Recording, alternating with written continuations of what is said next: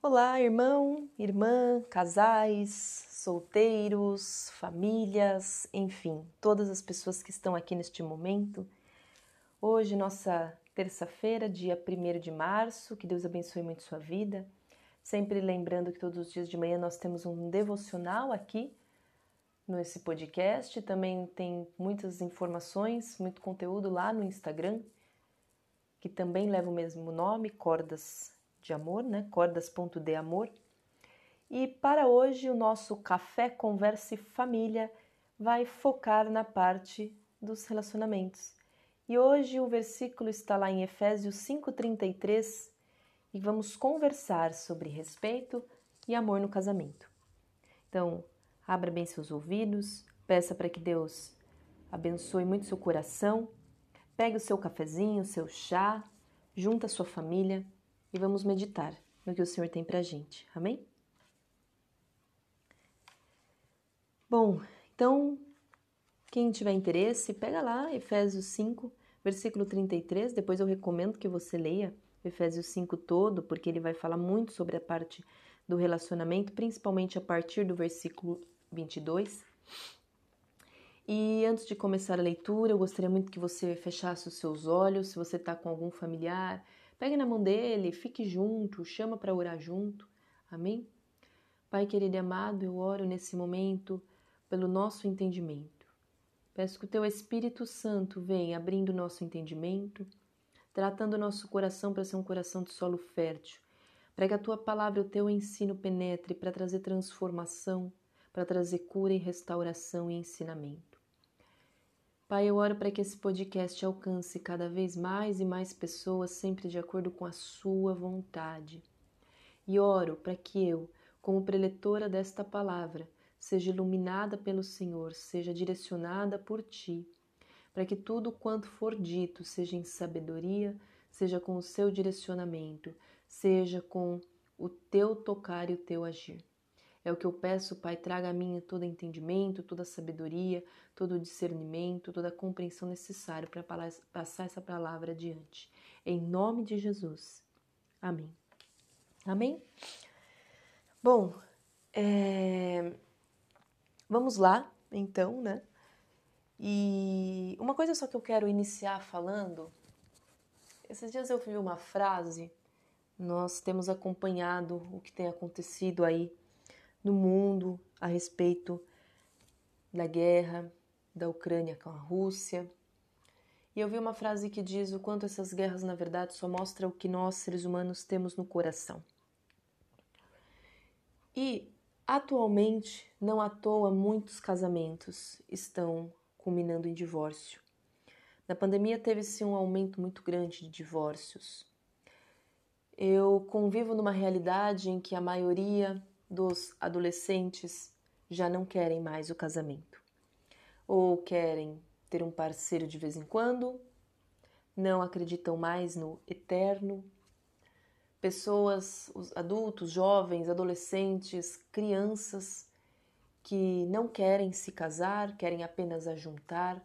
E aí você vai conversar por quê?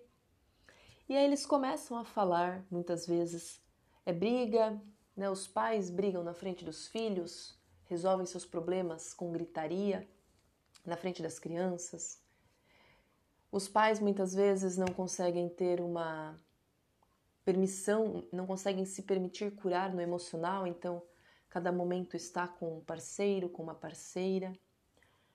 Há muita inconstância dentro dos casamentos, brigas que ao invés de se resolver só pioram, ao invés do casal ceder, deixar o orgulho de lado, na verdade acabam brigando mais ainda e, e não permitem, esse orgulho não permite que vão buscar um auxílio espiritual ou psicológico, enfim, de alguma outra forma. Convivemos com famílias em que a traição está sendo cada vez mais constante, talvez comum. Muitas pessoas não querem se relacionar ou então fazem algum tipo de relacionamento em que vai doer menos, como se ser traído fosse uma condição para os casamentos, para os relacionamentos, como se finalizar, terminar fosse condição para os relacionamentos. Os relacionamentos têm trazido tanta dor aos emocionais que as pessoas realmente não querem mais o convívio. E é só nós vermos, por exemplo, o trabalho. Se o trabalho é o lugar em que a gente passa mais tempo, mas que é o lugar em que menos tem um envolvimento afetivo, se comparado a um casamento, se as pessoas já não se suportam, brigam muito, imagina no casamento em que você está ali o tempo todo com alguém. E é muito importante que quando dentro da palavra de Deus, quando a gente fala de casamento, o casamento não é o ajuntar. Ajuntar-se com uma pessoa não é casamento aos olhos de Deus. Juntar as escovas, ir morar junto, não é um casamento aos olhos de Deus. É necessário que haja uma bênção espiritual e é necessário que a gente cumpra a lei do nosso momento atual, que é o casamento civil. Isso é estar casado. Fora disso, é ajuntar se você já juntou com alguém, por que continuar nessa insegurança, nessa inconstância de um relacionamento que já que não está realmente dentro dos padrões da segurança e da legalidade de Deus? Deus, ele é, Deus é limitado em alguns pontos, como quais? Deus não pode mentir, Deus não pode fazer o mal, Deus não pode se enganar, Deus não se arrepende quando ele faz uma promessa. Deus também não pode trabalhar contrário à própria lei dele. E muitas vezes os casais estão querendo certas bênçãos que não têm porque eles não caminham. A palavra não vai permitir que Deus abençoe algumas coisas se a pessoa, se o ser humano não está realmente debaixo da legalidade e da vontade de Deus. E aí é comum que o ser humano critique o Senhor. Mas por que se você não está fazendo a sua parte? Então está na hora das famílias começarem a perceber que é um bem muito precioso, porque dentro da família que você vai criar seres humanos emocionalmente saudáveis ou doentes.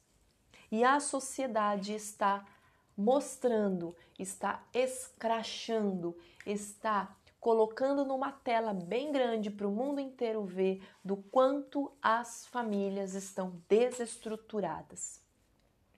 E ao invés de se buscar solução, os filhos continuam repetindo os mesmos maus hábitos dos seus pais. Como é importante que a gente comece a perceber: peraí, se eu estou caminhando assim e não estou buscando por Deus, então se eu quero fazer algo diferente, então realmente Deus pode ser a minha saída, a transformação para que eu não viva o que os meus pais viveram. Ou então para que eu tenha a minha vida transformada independentemente do que esteja acontecendo. E Efésios 5:33 vai falar assim: Assim também vós, cada, olha, olha esta parte do versículo cada um em particular.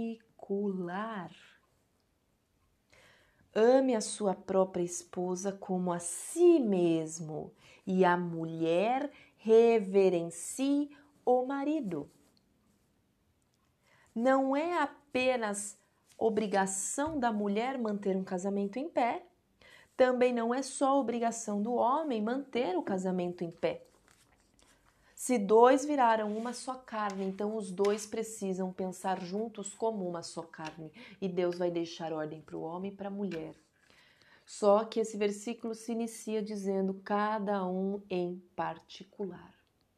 Sabe o que isso significa? É muito comum se a gente pega Adão e Eva, e talvez você vai se identificar com isso ou vai conseguir pensar em alguém que faça isso. Quando Deus vira para Adão e fala: Como você sabe que você estava nu? Por que você comeu do fruto que eu disse para você não comer? Adão não usou esse versículo de em particular. Ele jogou a culpa para Eva. Ele diz: A mulher que tu me deste, ele culpou a Deus e a própria Eva. E aí Deus vira para Eva, e aí Eva, ao invés também de pegar a sua culpa, ela joga a culpa na cobra. Ela joga a culpa na animalha de Deus e automaticamente, ao julgar a animalha, também julgou algo que o Senhor criou. Independentemente de ser bom ou mal, foi algo que Deus trouxe à criação. Infelizmente, Satanás teve a escolha dele de se separar e de se ausentar da presença de Deus. Ali naquele momento, o papel de Adão era dizer: Senhor, eu realmente errei e não fui de acordo com a tua palavra. Eva também deveria ter tido uma ação dessa. Mas os dois abriram brecha para o casamento, para a família e para toda a geração até os dias atuais ser como está sendo. Então, este versículo vem nos chamar a atenção de para de culpar o seu marido, para de culpar a sua esposa e comece a olhar para si mesmo, comece a olhar para si mesma e comece a dizer: Isso eu tenho culpa, então eu tenho que arrumar. A gente perde tempo demais, o casamento, o casal perde tempo demais culpando o outro, ao invés de assumir a própria culpa. Porque se eu começo a olhar onde eu errei, eu começo a arrumar o meu erro. E arrumar o meu erro é estar em paz com o Senhor soberano da minha alma, que é Deus. Ontem eu vi um vídeo tão maravilhoso no Reels do Instagram que a mulher dizia assim: Eu perdoo não porque eu sou boazinha, mas porque eu sou inteligente. Porque se eu não perdoar, a Bíblia diz que Deus não me ouve, Deus não me perdoa. E eu quero estar no relacionamento com Deus. Se eu não perdoo, o meu relacionamento, a minha comunhão com Deus fica impedida. Olha como essa mulher está sendo realmente inteligente. Então, quando eu paro para olhar onde eu estou errando, para avaliar, para refletir sobre os meus erros no relacionamento, eu começo a me consertar não apenas com o meu marido, ou com a minha esposa, no caso dos homens. Mas também começo a me arrumar comigo mesmo, comigo mesma. Começo a me arrumar com o Senhor, Criador da minha alma, que na verdade é o relacionamento mais importante. Se Deus realmente for importante para você, se Deus realmente for o centro, o pilar do teu coração, da tua vida, se Deus realmente for acima de tudo, você vai fazer isso. Porque se a mágoa, a dor, se o seu cônjuge for mais importante, você não vai conseguir olhar para o perdão. Você não vai conseguir parar e refletir sobre os seus erros. Você vai continuar culpando, julgando e acusando o outro. Acusando aquela pessoa com quem você se casou, com quem você está mantendo um relacionamento, com quem você está buscando ter um namoro em santidade, para conseguir chegar no noivado e no casamento. Lembrando que namoro é para ver se vai dar certo ou não, mas Deus indica muitas coisas, Deus direciona. Deus direciona muitas coisas. O noivado já é aquele momento que você tem certeza que você quer e você está se preparando para o casamento.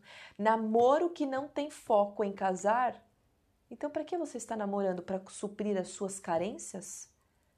Se você não tem foco de namorar para casar, então você está dizendo que você só quer namorar alguém para suprir a sua carência. E relacionamento em que se supre carência não dá certo. Sai isso que a gente vê hoje em dia. Um mata o outro porque acha que é posse. Um fica perseguindo o outro porque acha que é posse. Um não respeita a escolha e a liberdade do outro porque coloca a própria dependência emocional em si mesmo, no outro. A sua própria dependência emocional no outro.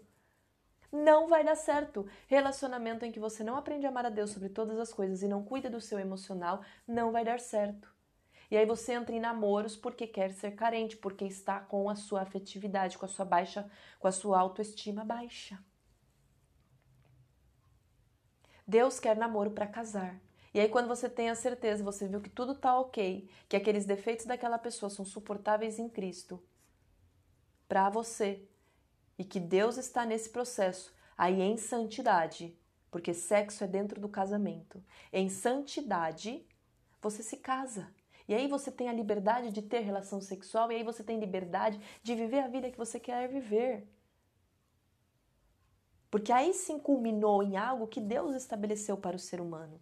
Só que aí começa o outro ponto, porque no namoro você ainda pode ver se essas acusações estão sendo ok ou não. No namoro você pode perceber, ah, tô acusando tanto, não quero mais. Pro mão. Mas no casamento não. Deus só dá a liberdade de uma forma de separação além da morte, que é a traição. Senão, você não tem você tem a permissão em Deus por causa da dureza do coração, porque senão um pode acabar matando o outro, e Deus não quer isso. Amém? Porém, Deus, mais do que isso, Deus quer restaurar e renovar todo e qualquer relacionamento. E Deus pode. Ele é Deus que não é limitado. Só que para isso, Jesus vai dizer em Mateus 19 que Moisés deu a permissão do divórcio por conta da dureza do coração. E aí Deus dá essa permissão, mas não é da vontade dele, não. Porque se você se divorciar do teu esposo, se você se divorciar da tua esposa e você se relacionar com outra pessoa, diante de Deus esse novo relacionamento não está abençoado. Você está em adultério. Porque na verdade o teu casamento é que aquela pessoa não foi desfeito o laço. Deus permite a separação para vocês não se matarem. Mas ele não permite a separação para você se envolver com outra pessoa. E as pessoas estão querendo viver de acordo com a sua própria vontade, com a tua própria lei. Durante essa semana, vocês vão ouvir muitos nos devocionais da manhã o quanto a sabedoria do mundo é loucura para Deus. O que o mundo acha que é sábio, na verdade, para Deus é louco e não dá certo. Não adianta a gente sair fora da lei de Deus. Não vai dar certo. Tudo que você fizer fora da Bíblia, você pode crer ou não crer. Não vai dar certo. Porque a lei de Deus é perfeita, mesmo que você não creia nele, mesmo que você não creia na lei, mesmo que você use outro livro para basear a tua vida. O dia que o véu cair dos seus olhos e você vê que a Bíblia ela é real, Talvez muitas coisas você comece a perceber por que, que na sua vida não caminhou. E Deus está chamando os casais para assumir a própria responsabilidade nesse Efésios 5:33, porque vai dizer cada um em particular. Tudo bem, o meu marido pode estar errando. No caso dos homens, a minha esposa pode estar errando, ok? Perfeito. Ore a Deus, não fique acusando. Mas enquanto você está orando a Deus pelo erro do outro, Comece a pedir para Deus mostrar o seu erro, mostrar onde você está falhando. Ah, mas por que, que eu vou me arrumar se o fulano, a fulana não vai? Calma. Primeiro que você não pode perder a tua salvação. Se você realmente está preocupado com o seu relacionamento com Deus, se você realmente está preocupado com a tua salvação, então você vai dobrar o teu orgulho, vai abrir mão da tua arrogância e vai se colocar na presença de Deus reconhecendo os teus erros dentro desse casamento. Porque quando você fizer isso, você vai se arrepender. E quando você se arrepender, Jesus vai vir com o perdão. E quando Jesus vir com o perdão, ele vem com a transformação. E aí você, independentemente do outro, vai estar em paz. Jó, vai ter um versículo lá em Jó 22 que vai falar que pela pureza das tuas mãos, até o que não é inocente é liberto. Imagina dentro de um casamento eu me santificar eu assumir os meus erros, as minhas culpas, me colocar diante de Deus. E através dessa santidade, Deus converter o meu marido. Ou no caso dos homens, Deus converter a sua esposa. Alguém tem que ceder. Ah, então que seja o outro. Mas espera aí, você está apenas olhando. Quando a gente culpa o outro e só quer ver o outro se mover, a gente só está olhando o nosso relacionamento com o ser humano. Eu prefiro abrir mão, eu prefiro dobrar o meu joelho e assumir toda a culpa do mundo minha para ter o meu relacionamento restabelecido com Deus, do que viver a minha vida inteira dizendo que a culpa é do meu marido e eu não vou ter relacionamento nem com Deus, nem com meu marido, nem comigo e principalmente nem com Deus. Se eu fico olhando que apenas o outro é errado, eu estou me esquecendo do relacionamento mais importante que eu tenho, que é com o meu Senhor Jesus Cristo. Porque Isaías 54 vai dizer, Isaías 54, ou, ou só vou confirmar se é Ezequiel ou se é Isaías 54 vai dizer que o Senhor Deus é o meu marido. Olha que lindo. É exatamente isso. Isaías 54, eu deixo essa leitura para você. Vai dizer que, olha, Isaías 54, versículo 5: Porque o teu Criador é o teu marido, o Senhor dos exércitos é o seu nome, Deus é o nosso marido. Nós temos que enxergar, nos enxergar como, esposa, como igreja, igreja em que Jesus Cristo, Cristo habita. E antes de eu ter um relacionamento com o meu cônjuge, com o meu homem, com a minha mulher, no caso dos homens, eu preciso ter um relacionamento verdadeiro com Jesus. Porque senão qualquer coisa vai começar a me ferir emocionalmente. E aí a minha casa começa a desandar. Ambos têm um papel primordial, porque a mulher sabe edifica a casa, é o que fala em Provérbios 14, 1. Só que o homem que maltrata a mulher também tem as suas orações impedidas, que a palavra também vai dizer isso. Ou seja, não é só a responsabilidade da mulher, Mas também não é só responsabilidade do homem. Mas por conta de um, a casa toda pode ser salva e transformada. Eu prefiro baixar a guarda do meu orgulho, até porque isso significa ter paz na minha alma e a verdadeira e íntima relação com o meu Senhor. E o nosso devocional de hoje está falando sobre respeito e amor no casamento, porque é papel desta mulher reverenciar o seu marido. E hoje em dia a gente vê o quanto as mulheres o tempo todo criticam. A mulher critica muito. Ela critica o filho, ela critica o marido, ela critica a casa. A mulher é muito reclamona. A mulher está sempre preocupada e reclamando com tudo.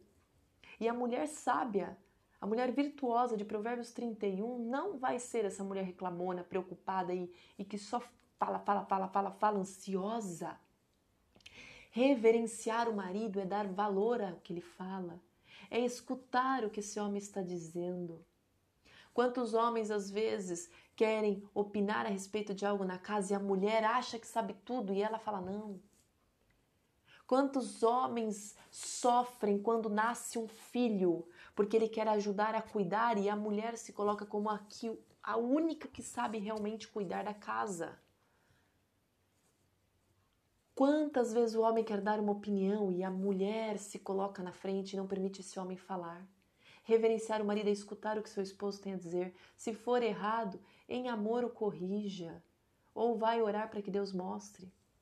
Reverenciar o seu marido é escutar, é dar honra, é dar valor. Reverenciar o seu marido é sempre dar prioridade a ele. Reverenciar o seu marido é sempre ouvir, escutar e ver e analisar o que ele está te dizendo.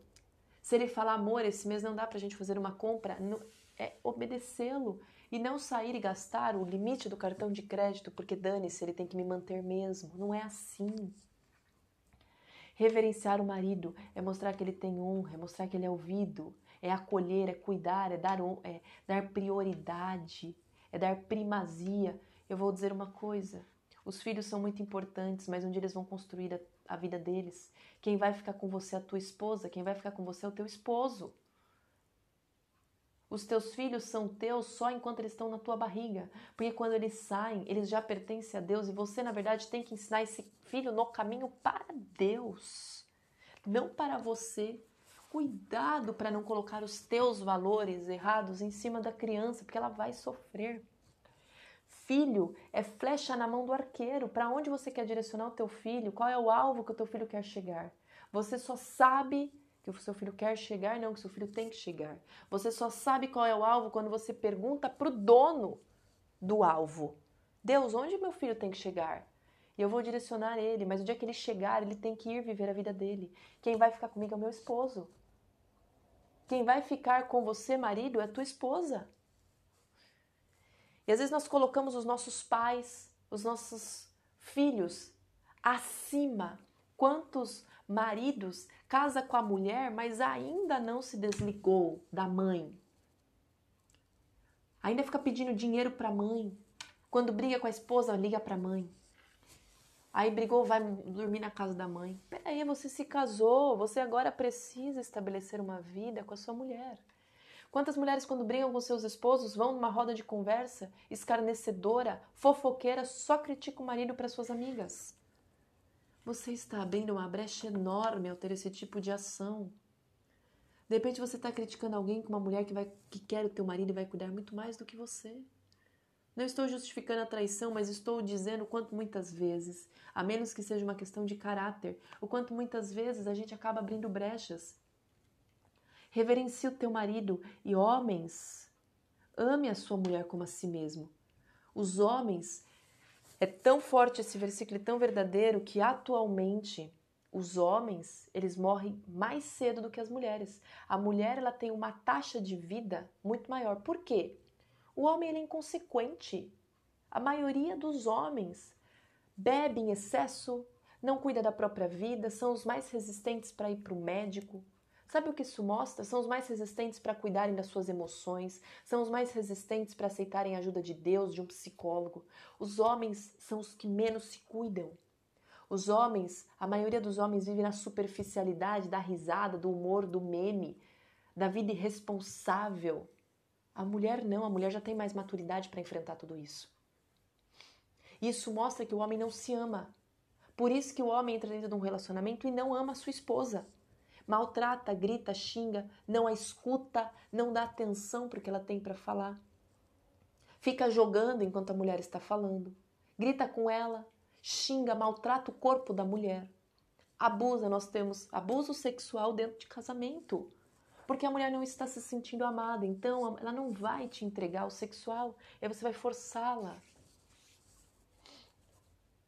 Os homens não conseguem tratar bem suas esposas, reclamam, xingam, maltratam, abusam psicológica, fisicamente, sexualmente. Os homens são, a maioria é muito irresponsável, deixa o filho, deixa a mulher, vai beber, gasta dinheiro em jogo, gasta dinheiro em roda de bar com amigo. E por que que faz isso? É óbvio que vai maltratar a mulher, porque não aprendeu a se amar. Então, mulheres, quando você vai entrar num relacionamento, observa como esse homem é. Observa como ele lida com dinheiro, observa se ele tem vício. Ele não vai mudar quando ele se casar, ele vai mudar quando ele tiver um encontro com Cristo. Não acha que você. Porque nós não somos salvadores, a gente não consegue salvar nem a si mesmo. A gente precisou de um homem para descer do céu, para morrer numa cruz para nos salvar. Então não ache que você vai mudar tua mulher e não ache que você vai mudar teu marido porque casou. Não vai.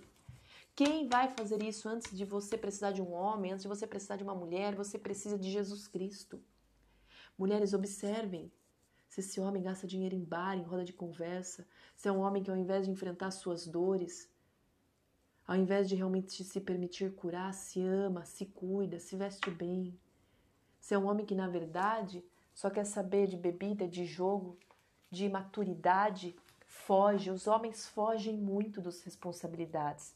Você não vê, é, é muito raro você ver um homem que fica com um filho, mas é muito comum você ver a mulher solteira tomar conta da criança. O homem foge da responsabilidade. Ontem mesmo eu questionei um meu um amigo meu, falei por que a maioria dos homens foge das responsabilidades? Porque a maioria dos homens não tem coragem de ter a ousadia de ir conquistar a mulher que eles dizem amar. Por quê? Então as mulheres precisam começar a observar que não, não basta você ter qualquer um.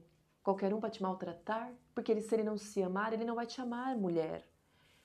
E homens, se essa mulher não é uma mulher que tem uma boca abençoada, que elogia, que ama, que cuida, ela não vai fazer isso. Daqui um tempo de casamento ela vai começar a te maltratar ela vai começar a não te dar valor. Então também observa, observa a mulher que você vai casar. Homem é, e mulheres, observe o homem com quem você vai casar. Se a gente começar a analisar realmente a palavra de Deus, muitos dos nossos problemas começam a mudar. Mas Ana, eu amo alguém e Deus já me confirmou que alguém, essa pessoa é imatura. Então aguarda o tempo de Deus. Aguarda, deixa Deus tratar. Deixa Deus tratar. Se Deus te mostrou a respeito de algo, deixa Deus tratar. Não queira meter os pés pelas mãos, não coloque a carroça na frente dos bois. Entrega para Deus, ora. Se não é seu tempo de ter relacionamento, não fica por aí pulando de galho em galho. Acalma o coração. Porque Deus tem um tratamento na tua vida para te formar com caráter, para te dar um relacionamento eterno.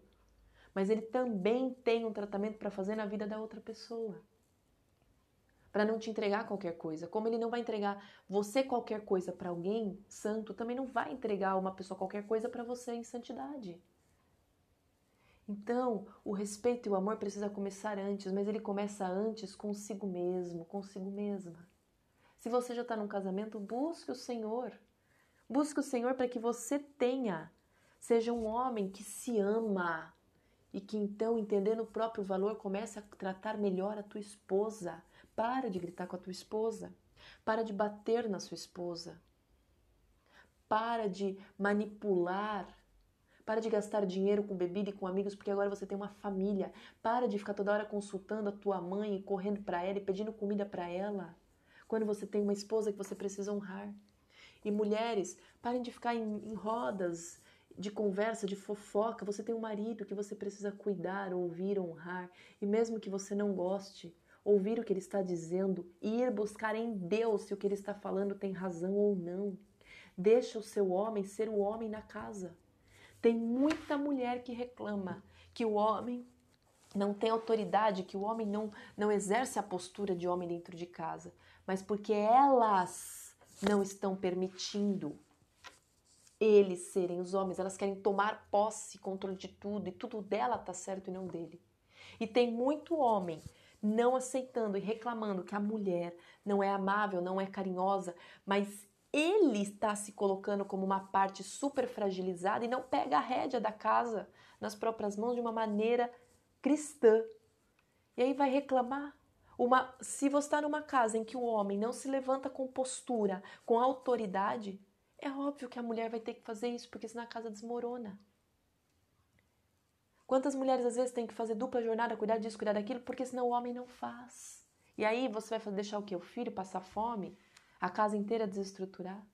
Porque o homem também não pega as próprias rédeas e não vai se curar diante de Deus?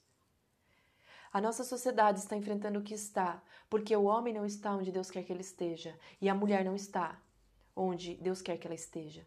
Nós estamos passando a olhar o papel de Deus como errado nós estamos julgando a palavra de Deus sem realmente conhecê-la, dizendo que Deus é machista, que só prioriza os homens, mas geralmente esta fala vem de pessoas que não conhecem realmente a Bíblia. E se conhecem, só conhecem com uma leitura qualquer e não com intimidade com Deus. Porque Deus tem sim um papel bem estabelecido para cada um. E quem sai fora desse papel sofre. Sofre. Mas quem se encontra em paz dentro desse papel aprende a ter paz porque é o que Deus quer te dar paz. Mas não dá para ter paz fora do que Ele criou você para ser.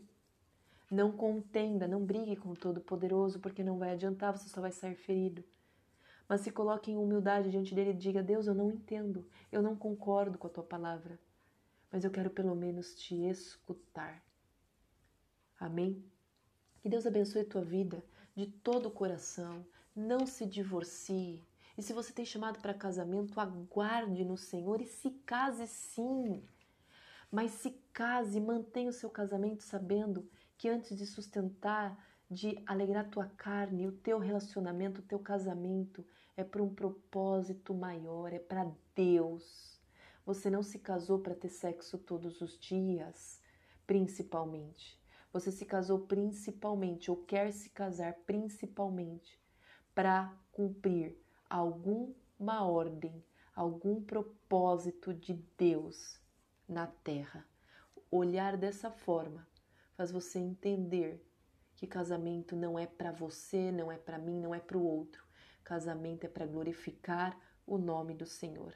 E ele não é carrasco para criar algo para nos fazer mal. Se está fazendo mal, não é porque ele é errado, mas é porque nós ainda não entendemos e levamos errado o que Ele nos ensina. Amém? Porque Deus é perfeito, nós não. Que Deus abençoe muito a sua vida, a sua caminhada. Se precisar de qualquer coisa, pode entrar em contato. Busque o Senhor de todo o seu coração e permita Ele adentrar a tua casa e a tua vida. Em nome de Jesus e compartilha esse devocional. Amém? Eu vou orar para encerrar.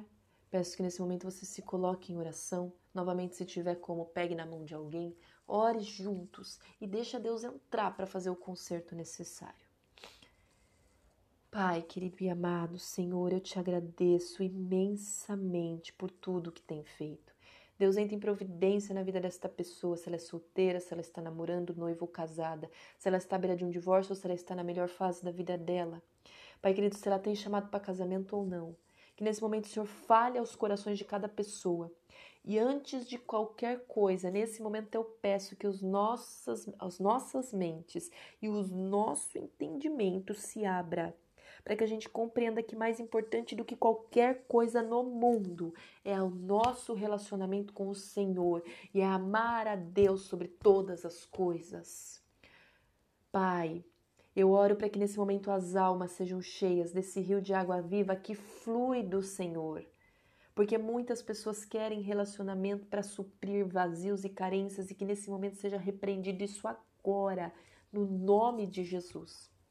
Pai, liberta cadeias, quebra os grilhões do inimigo. Senhor, desfaça todo o mal, toda a obra do inimigo na vida das pessoas, Senhor. Para que nesse momento compreenda que o casamento é obra que tem que ser santificada, é criação de família, é a maior importância, algo que Deus dá muita, algo que o Senhor dá muita importância, Pai. Quem está casado, que nesse momento seja abençoado. Se está em processo de separação ou se está pensando em separar, que isso seja repreendido e que o Senhor restaure o laço e transforme como fez no casamento nas bodas de Caná, transformando a água em vinho, transformando esses corações duros, orgulhosos em humildes. Se são pessoas, Deus, no namoro ou no noivado, que o Senhor abençoe de acordo com a tua vontade. Se não for, que o Senhor mesmo mostre tenha a separação, sim para não entrar num sofrimento maior. Mas se for, que o Senhor tire toda a briga, todo o problema e abençoe com o casamento, abençoe a parte financeira, abençoe a parte que for necessária, Pai, para que seja um casamento lindo para tua honra. E aos solteiros que busquem em Deus saber se realmente você tem o chamado de Deus para casar ou não, se você tem a calma no teu coração. Se você não tem, busque dedicar-se completamente ao Senhor, porque é o que Ele pede para você, de acordo com 1 Coríntios 7. Que Deus abençoe e ilumine tua mente imensamente e que a tua vida, a tua caminhada seja sempre em obediência a Deus. Custe o que custar, porque obediência a Deus é resultado de glória, é resultado de colheita de boas coisas. Pode ser aqui, mas é principalmente no céu. Porque é melhor viver a eternidade com Cristo sofrendo aqui na terra do que ter alegria aqui na terra e nunca ver a face do Senhor. Pai, eu louvo a vida de cada pessoa, que esse devocional alcance, que esse momento, essa conversa, esse podcast alcance cada vez mais, mais almas, em nome de Jesus. Amém. Que Deus abençoe o seu dia, abençoe sua terça-feira e a tua semana. Fique na paz do Senhor Jesus.